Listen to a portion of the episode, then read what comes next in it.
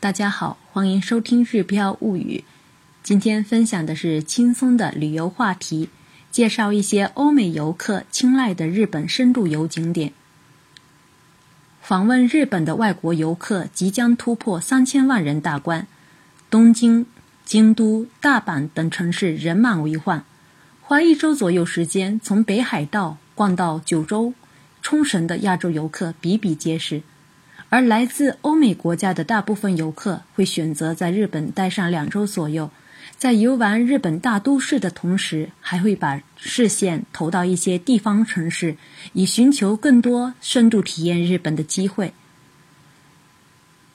最近，日本媒体以美国和澳大利亚游客为对象进行调查，总结出留在他们印象当中记忆最深刻的景点。以这项调查的结果为依据呢，今天详细介绍八处深度游景点供大家参考。首先，我们要来介绍的是高野山的奥院。高野山是日本宗教圣地，奥院有供奉弘法大师空海的玉庙。前往奥院的1.9公里参道两旁，一千三百多棵百年杉树林立，参道两旁还有二十万基古墓和供养塔。据说六成战国大名和全国藩主的墓地和供养塔都在这里。欧美游客喜欢上这里的原因在于宗教圣地带来的与众不同的神秘感。奥院附近的宿坊、会观院组织的夜晚前往奥院的旅行，更是吸引了无数夜宿寺庙的游客。据日本游客介绍自己参加时的情况。日本人只有两个，而欧美游客则有二三十人，且对夜游奥运充满了期待。接下来我们要来介绍的是千叶县的巨山。千叶县房总半岛南部的巨山只有三百二十九米，却是一个能够眺望东京湾和富士山的好地方。从室町时代到昭和时代的六百多年间，这里一直是优质石材房州石的产地。到上世纪八十年代才停止了采石作业，在人工采石后形成的悬空望地狱台上，可以看到海天一色形成的壮阔无垠的美。山脚下的日本寺有一千三百多年历史，三十一米石雕大佛是日本寺的象征，也有两百多年历史。欧美游客都喜欢坐着缆车上山之后，再徒步下山欣赏沿途的风景。紧接着呢，我们要来介绍的是德岛的足谷藤蔓桥。德岛县足谷藤蔓桥是一座藤蔓吊桥，长四十五米，宽两米，重约五吨，距离河面十四米。游人踏上这座摇摇晃晃的植物吊桥时，桥身吱吱作响。若再透过缝隙往河面看的话，定会头晕脚软。秘境的头衔绝不是空穴来风。不过，正因为处于秘境，游人稀少，加之春看紫藤，秋赏红叶，更令这里成为了令人赞叹不已的人间仙境。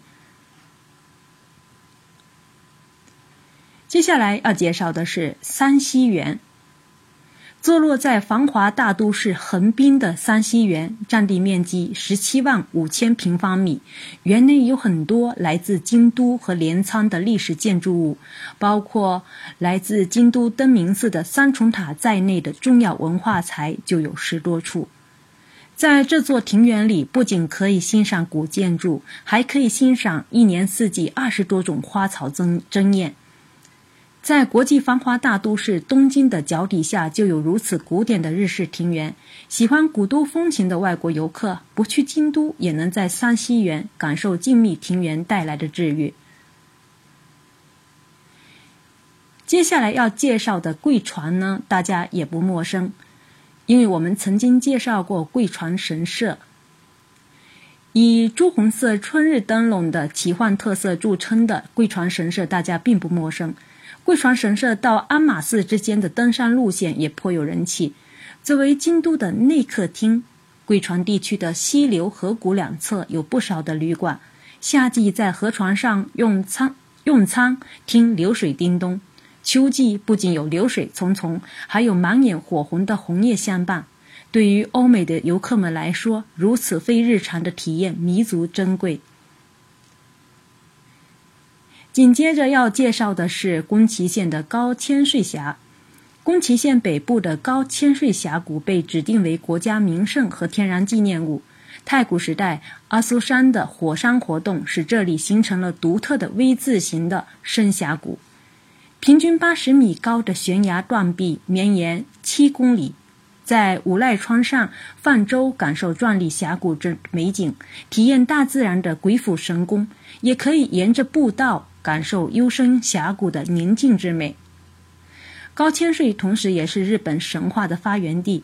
据说，日本天照大神的孙子穷穷楚尊就是降临在这里的。高千穗神社既是高千穗皇神，夜晚会上演夜神乐。对于历史迷们来说，高千穗就是回顾日本历史的好地方。紧接着要介绍的景点呢，大家也不陌生，是京都的福建道和大社。建于八世纪的京都福建道和大社，既是主管农业和商业的道和神，也是日本全国三万家道和神社的总本宫。主殿后面密集的千本鸟居数量达到了一万个以上，在道和山上绵延数公里。千本鸟居没有三两个小时是走不完的。热爱运动的外国游客来到这里，不仅能见证神圣宗教景点，还能发挥脚力锻炼身体。通过艺伎回忆录，通过社交网站，千本鸟居在全世界范围内传播开来，吸引了越来越多的外国游客。最后，我们要介绍的是京都的永观堂长林寺。京都东山的永观堂长林寺历史悠久，也是日本久负盛名的赏红叶名所。整个寺庙依山而建，建筑高低错落，阶梯状的卧龙廊以回廊形式将释迦堂、开山堂和玉隐堂连为一体。红叶季节来临时，三千多株红叶和寺塔、池水相映成趣，美不胜收。寺内供奉的国家级重要文化财。回首，阿弥陀佛像脸向左侧，似乎期待众生得以解脱，才驻足回头。寺庙、佛塔、佛像、红叶，或许正是这些东方元素，深深吸引了欧美游客。今天的分享到此结束。以上这八个景点，大家去过几个呢？